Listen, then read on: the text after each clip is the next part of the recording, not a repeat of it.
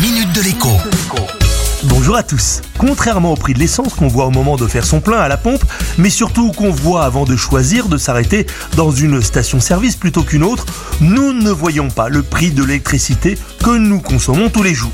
Tout cela ne serait pas très grave si le prix de l'électricité était simple à comprendre. Or, eh bien, c'est loin, très loin d'être le cas.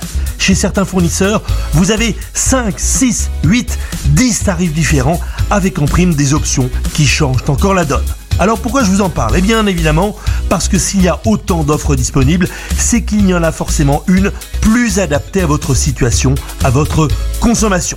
Mais si je vous en parle aussi en ce moment, c'est parce que nombre de fournisseurs d'électricité, après avoir été longtemps plus compétitifs que le géant EDF, sont désormais plus chers, oui, plus chers que l'opérateur historique. Autrement dit, il peut devenir intéressant de revenir chez EDF et de souscrire à l'une de ces nouvelles offres tarifaires. 125 000 clients d'opérateurs alternatifs ont d'ailleurs fait ce mouvement depuis la fin de l'année dernière, alors que jusqu'à présent, eh c'était EDF qui perdait des clients au bénéfice de ses concurrents. Puisque l'on a beaucoup parlé du problème de la production d'électricité ces derniers mois, j'en profite pour asséner une vérité première ici. Quel que soit votre fournisseur d'électricité, c'est toujours de l'électricité produite par EDF que vous consommez. La concurrence voulue par l'Europe a trouvé ses limites avec la hausse, que dis-je, l'explosion des prix de l'énergie, à tel point que plusieurs opérateurs alternatifs ont déposé le bilan ces derniers mois.